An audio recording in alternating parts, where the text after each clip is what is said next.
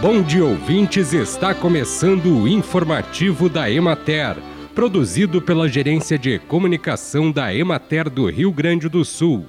A apresentação é de Matheus de Oliveira, na técnica José Cabral. O número de propriedades atingidas por derivas de herbicidas hormonais reduziu em 40,28% na safra 2022-2023, quando comparada com a safra anterior é o que aponta o relatório elaborado pela Secretaria da Agricultura, Pecuária, Produção Sustentável e Irrigação, com as análises realizadas durante a safra de verão no Rio Grande do Sul.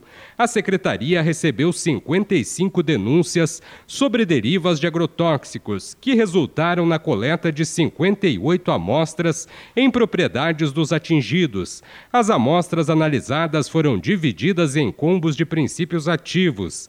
Em algumas denúncias, os sintomas não indicavam a ação de herbicidas hormonais, fazendo com que, nestes casos, outros princípios ativos fossem investigados.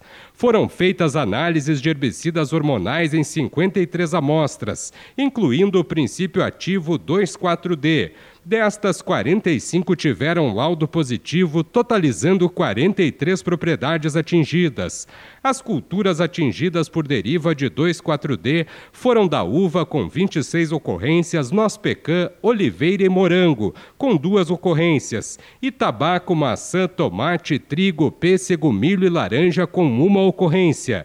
Somando-se a redução registrada na safra 2021-2022 de 23,41%, houve uma diminuição de mais de 63% nos casos de deriva no Rio Grande do Sul nos últimos dois anos. Para o chefe da Divisão de Insumos e Serviços Agropecuários da Secretaria, Rafael Lima, isso foi possível através do trabalho de orientação e fiscalização da Secretaria, com colaboração do setor produtivo, sindicatos, empresas de extensão rural, escolas de capacitação e fabricantes de agrotóxicos. Bem, e por hoje é isso, nós vamos ficando por aqui. Mas amanhã tem mais informativo da Emater.